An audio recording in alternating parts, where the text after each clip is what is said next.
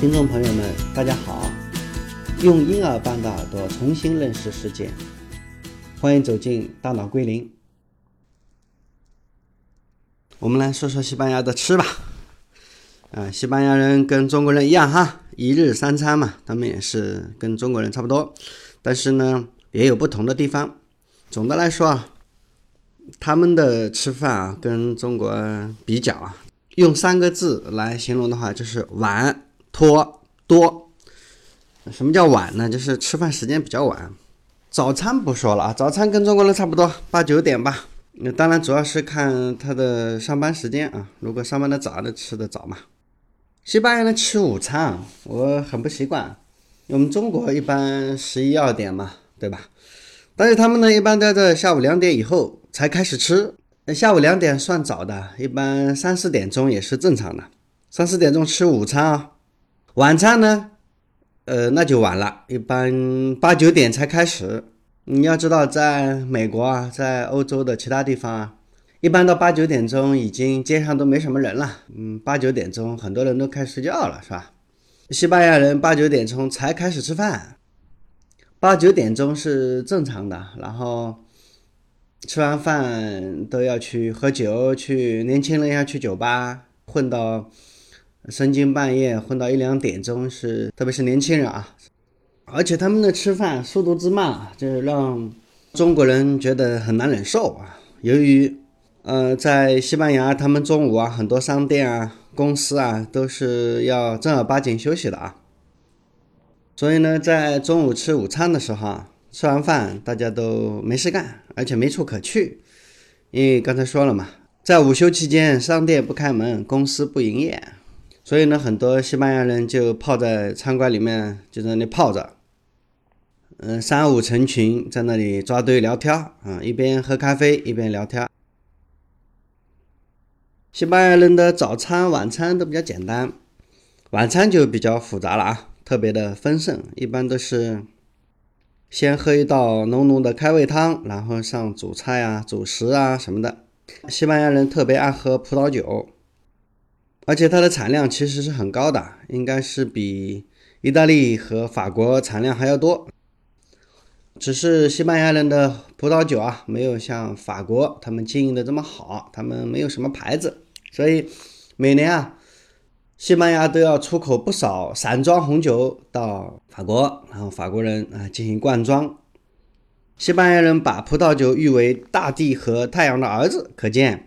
西班牙人心目中啊，葡萄酒的地位啊，西班牙的葡萄种植面积在全世界它是数一数二的，产量应该是排第三位吧。西班牙最著名的是雪莉葡萄酒啊，很有名的。他们主要是生产红葡萄酒，也有一部分气泡酒啊、白葡萄酒啊。莎士比亚曾经这样赞誉过雪莉葡萄酒，说它是装在瓶子里的西班牙阳光。所以，雪莉葡萄酒啊是西班牙的国酒。西班牙人爱喝酒也是出了名的啊，不管是平时还是节庆啊，不管男女老少，人人都爱喝酒啊。没有酒就不能成宴嘛。酒是西班牙人的命啊。西班牙还有一种叫卡瓦酒啊，它的卡瓦酒啊，其实跟法国的香槟比起来，其实是差不多的。它也是一种气泡酒。卡瓦酒在世界上的名头没有香槟酒响亮嘛？这个卡瓦酒在西班牙的加泰罗尼亚自治区，加泰罗尼亚自治区有一个卡瓦酒厂，它是世界上最古老的企业啊。一五五一年的时候就已经有这个卡瓦酒了。西班牙的历史啊，在欧洲国家里面也算是非常的独特。罗马帝国占领过这个伊比利亚半岛，也统治过伊比利亚半岛。罗马之后呢，是哥特人。罗马和哥特人对伊比利亚半岛实行过有一千余年的统治啊，在当地也留下了无数的古迹啊。伊比利亚半岛整个西班牙、葡萄牙地区啊，在八到十五世纪是穆斯林王朝。北非的穆斯林啊，他们叫摩尔人啊，通过直布罗陀海峡从北非进入到伊比利亚半岛，长达八百多年的穆斯林时期，直到十五世纪，所以在这样一个漫长的历史过程中啊，基督教文化、穆斯林文化，还有古罗马哥特人的文化啊，相互渗透，形成了非常多元、神秘、奇异的西班牙文化。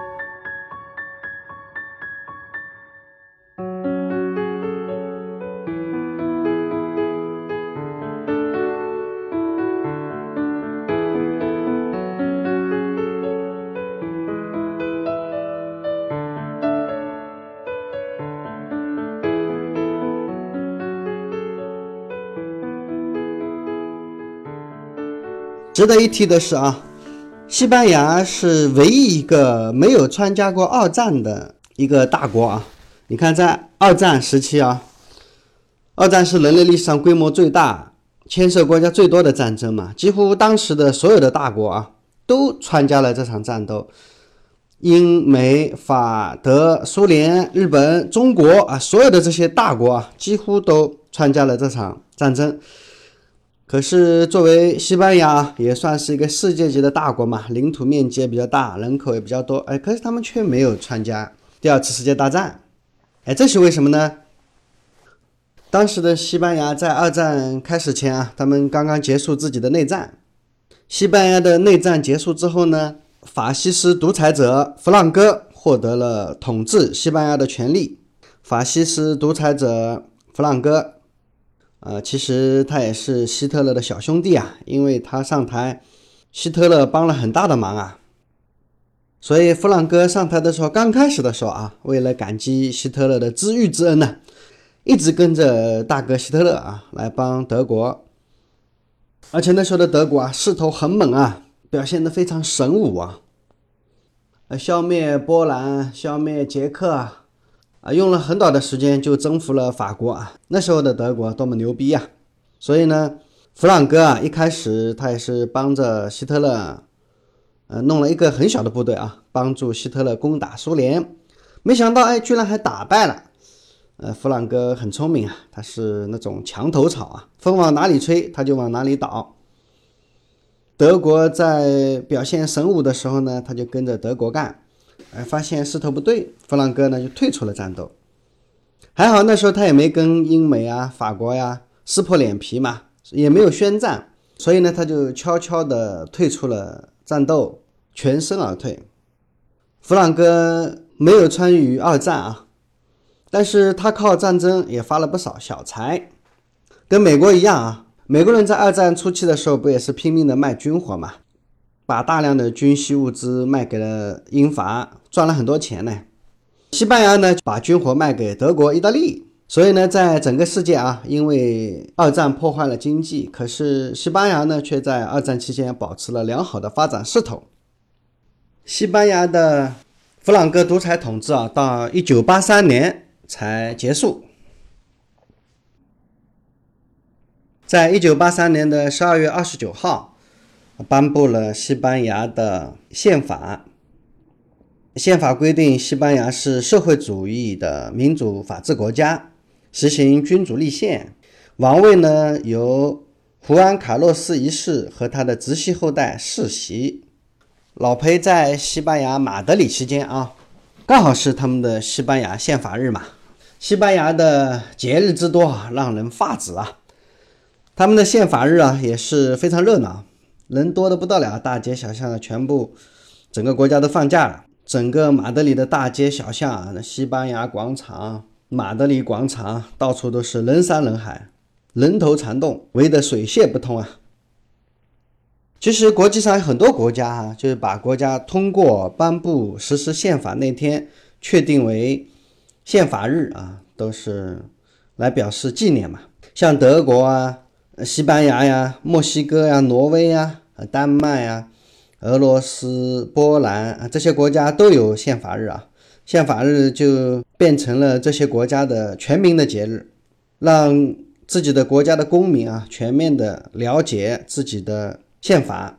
其实我们中国也有宪法日啊，中国的宪法日应该是在十二月九号吧，但是因为这天又不放假，是吧？也不怎么宣传，所以我们中国人都不知道自己也有一个宪法日。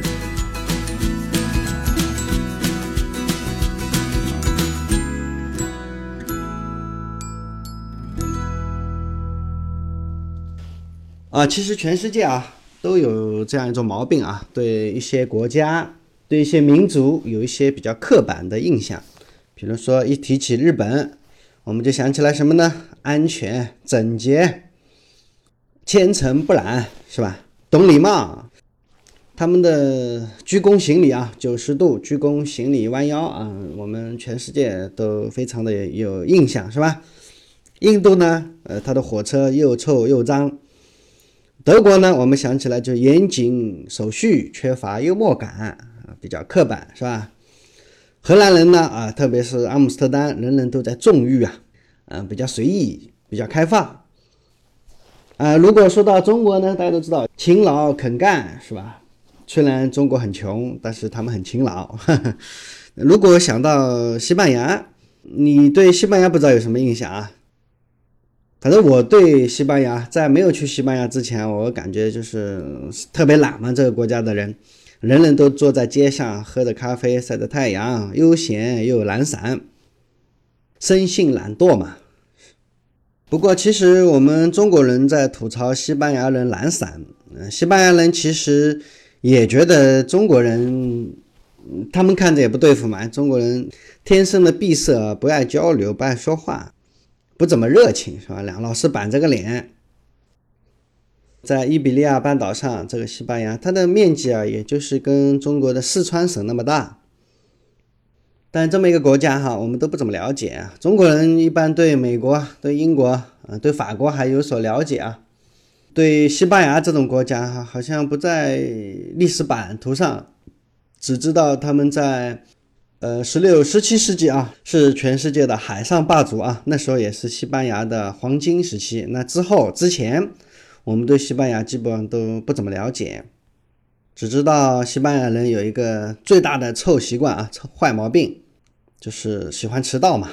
在西班牙的学校里面啊，特别是大学啊。基本上所有的老师、学生都要迟到的上课，一般上课迟到个十分钟是正常的。不过中国人有这点好啊，比较能够入乡随俗嘛。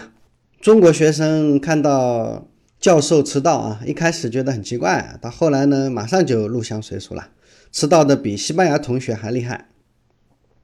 到西班牙啊，他们中午两点啊，是所有的店准时关门啊，除了饭店啊。饭店它有开着的，因为两点钟嗯是西班牙人吃饭时间嘛。到四五点钟，呃，这些商店才开门。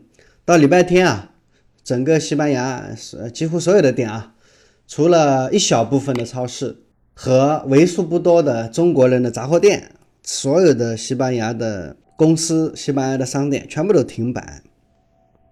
所以到中午两三点钟的时候，你在大街上晃悠啊，感觉像。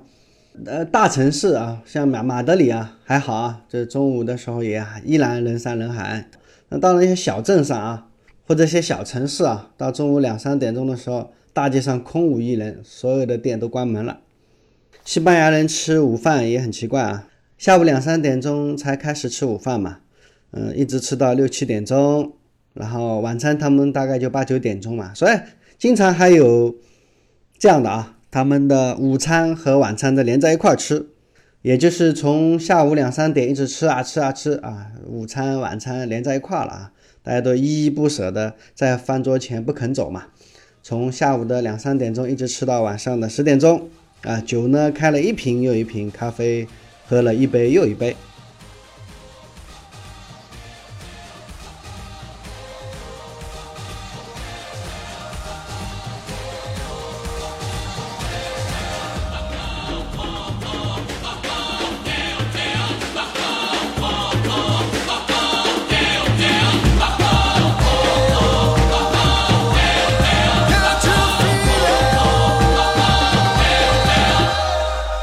西班牙人特别爱唠嗑啊，很多西班牙人说中国人不太擅长交流嘛，呃，没有像西班牙人这样啊，从头到尾这一天到晚就在那里唠嗑的啊，话特别多啊，没完没了啊。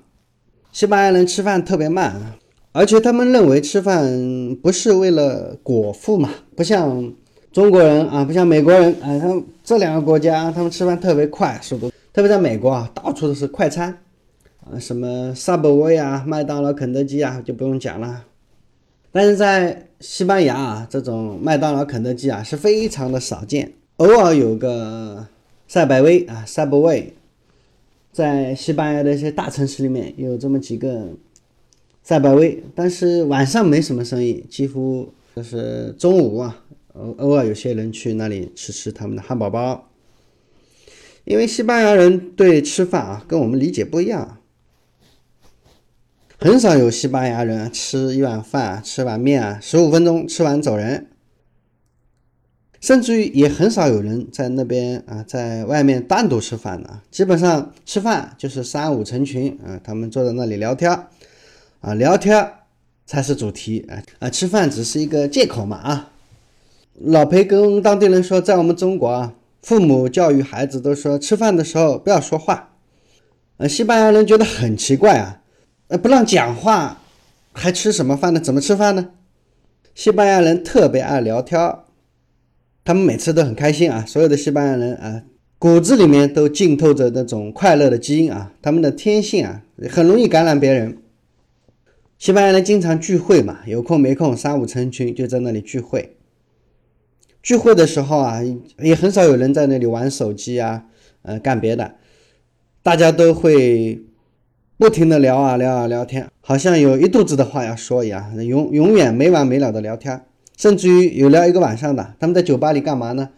从晚上十点钟就进去了，到凌晨啊，年轻人啊，常常是到凌晨六七点钟才出门，这么长的时间啊，除了跳舞就是聊天唠嗑。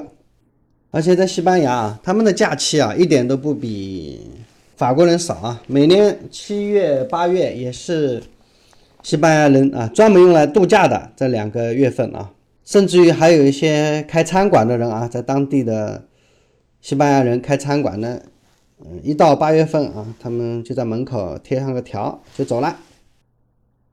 在一些西班牙的公司里面上班的西班牙员工啊，到了八月份啊，直接就把邮箱改成了自动回复，然后人就不见了，让我们中国的同事啊哭笑不得，完全无法适应西班牙人啊这种特立独行的画风啊。听众朋友们，大家好，用婴儿般的耳朵重新认识世界，欢迎走进大脑归零。而且西班牙好吃的东西也多呀，什么西班牙的海鲜饭呐，还有他们的火腿啊，哎，他们的火腿很有意思啊，他们的西班牙的火腿也卖的特别贵啊，价格很贵很贵的，一只火腿要做三年。呃，他们那个做火腿的那个猪啊，都是黑猪啊，他们的黑猪都是在散养的，不是养在笼子里的啊，这些猪啊，平时都是在。橡树底下吃橡子长大的啊，就是做橡木桶的那个橡树啊，那些猪都是吃橡子长大的啊。当然了，身体就特别好嘛。到了西班牙，所有的西班牙人都推荐我吃一下他们的西班牙火腿，而且西班牙火腿吃起来跟我们中国的火腿不一样啊。中国有金华火腿嘛？第一是他们是生吃的，不用像我们中国的金华火腿啊都要蒸着吃。或者炒菜啊吃，他们都是生吃的，用非常非常薄的那种刀片啊，非常锋利，切成非常薄的一片。我一开始还把它夹在面包里吃啊，他们说太浪费了，直接吃就是了。一开始不习惯，后来吃多了，哎，觉得哎真的很好吃。他们这个火腿啊是用海盐腌出来的，要腌整整一年，然后把这个海盐洗干净了，又在地窖里面放上两年啊，整整三年时间。啊，这个火腿才能从地窖里面拿出来。专门卖火腿的这种店啊，都挂的整个天花板上，啊，像酒池肉林似的啊。火腿一个个啊，颜色还特别好看。它不是像金华或者这种红棕色的，它是有点偏乳白色，夹着一点柠檬黄，挺好看的。西班牙来吃的东西太多了，而且好像西班牙也是唯一一个。他们吃海鲜饭嘛，他们也是以米饭为主食的，这个跟中国还有点像。西班牙的橄榄油啊，天下闻名啊，还有各种各样的海鲜啊之类的。呃，西班牙还有一种叫 tapas 这样的一种小吃啊，各种各样的做法也是非常的繁复啊，很多很多的品种，一点也不比中国少啊。不像到德国啊，我记得，呃，老裴去德国的时候啊，我有个朋友啊，特别热爱自己的祖国嘛。